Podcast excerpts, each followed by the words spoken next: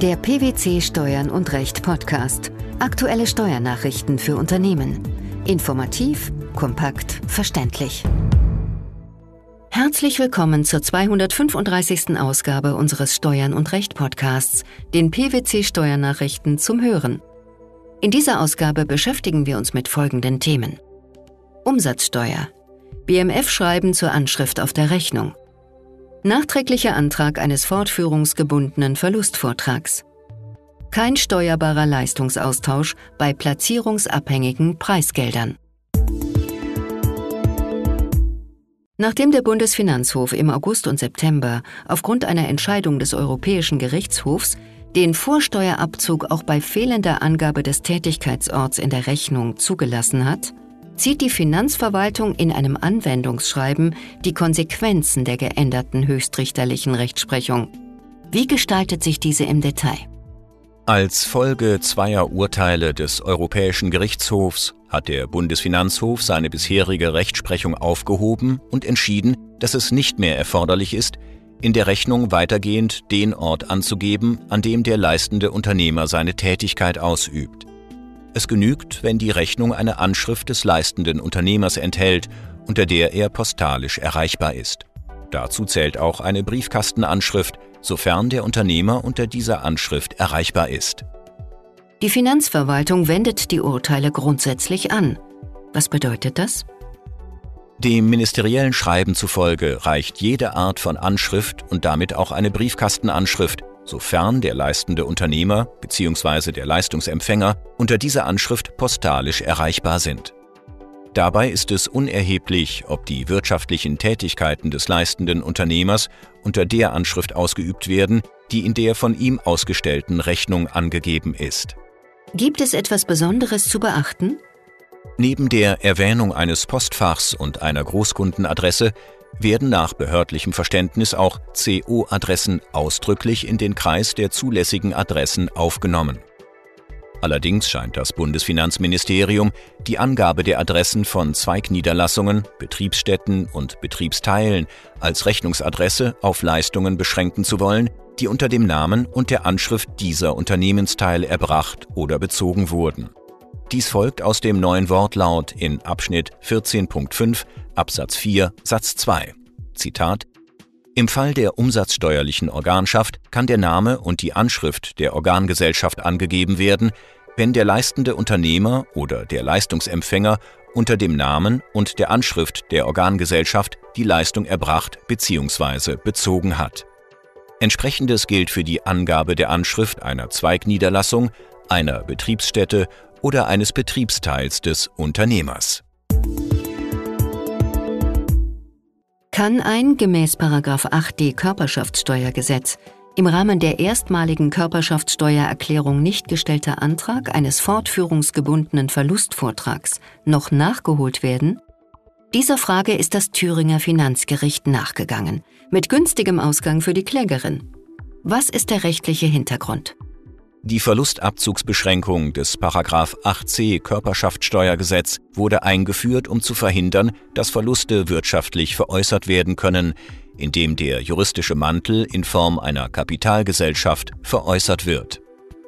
Die Regelung erfasste jedoch auch Sachverhalte, die wirtschaftlich nicht gerechtfertigt und aus steuersystematischer Sicht nicht erforderlich erschienen.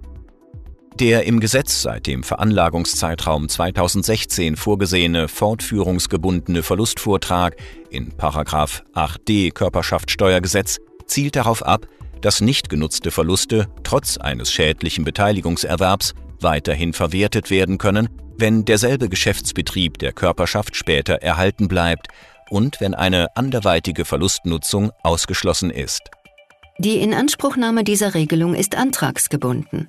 Was heißt das? Der Antrag muss in der Steuererklärung für die Veranlagung des Veranlagungszeitraums gestellt werden, in den der schädliche Beteiligungserwerb fällt.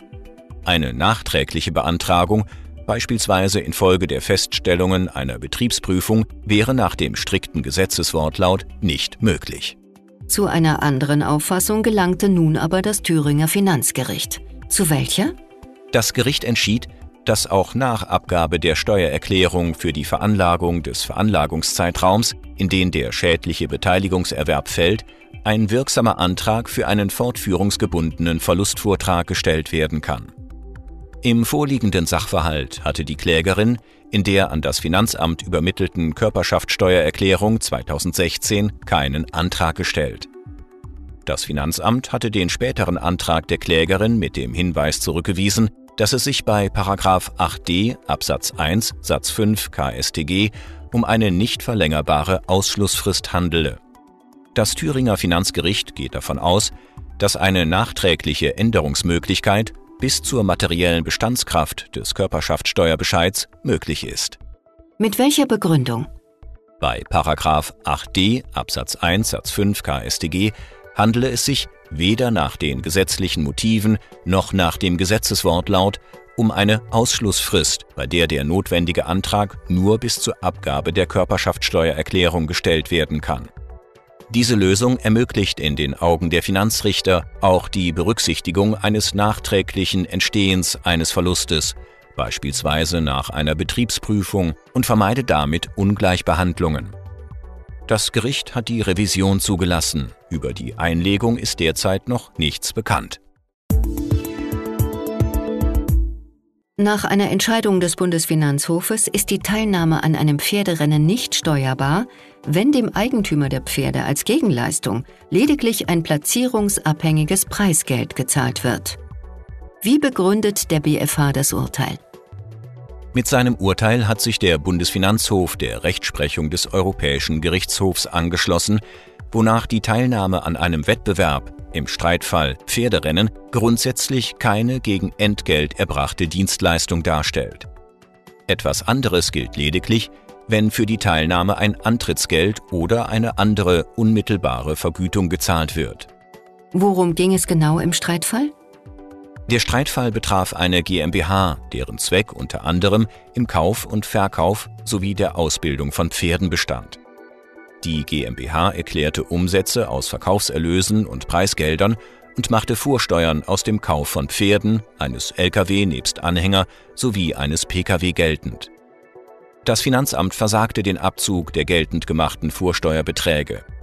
Das Finanzgericht hatte zwar die Unternehmereigenschaft und die grundsätzliche Berechtigung zum Vorsteuerabzug bejaht, die Klage jedoch unter Hinweis auf das Abzugsverbot für Repräsentationsaufwendungen abgewiesen. Die Revision hatte Erfolg.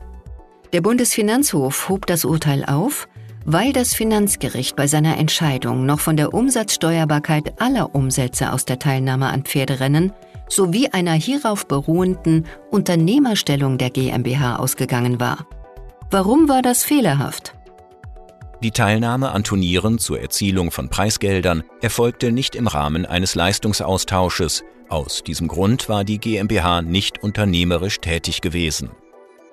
Im Lichte eines EuGH-Urteils vom 10. November 2016 hält der Bundesfinanzhof seine anderslautende Rechtsprechung, zuletzt aus dem Jahr 1972, nunmehr für überholt. Wie lautete das betreffende EuGH-Urteil?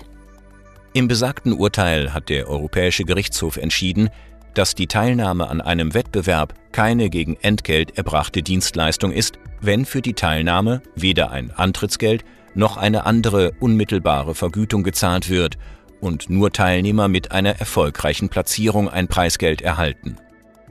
Die Ungewissheit einer Zahlung sei geeignet, den unmittelbaren Zusammenhang zwischen der dem Leistungsempfänger erbrachten Dienstleistung und der gegebenenfalls erhaltenen Zahlung aufzuheben. Was bedeutet das für den Streitfall? Im zweiten Rechtsgang muss das Finanzgericht jetzt noch prüfen, ob die von der GmbH erklärten Umsätze aus Pferderennen in voller Höhe auf nicht steuerbare Preisgelder entfallen oder ob darin auch steuerbare Antrittsgelder enthalten sind. Das BMF-Schreiben zur Anschrift auf der Rechnung, der nachträgliche Antrag eines fortführungsgebundenen Verlustvortrags sowie der nicht steuerbare Leistungsaustausch bei platzierungsabhängigen Preisgeldern. Das waren die Themen der 235. Ausgabe unseres Steuern und Recht Podcasts, den PwC Steuernachrichten zum Hören.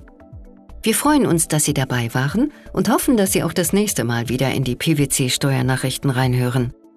Steuerliche Beiträge zum Nachlesen finden Sie in der Zwischenzeit unter blogs.pwc.de slash steuern und recht.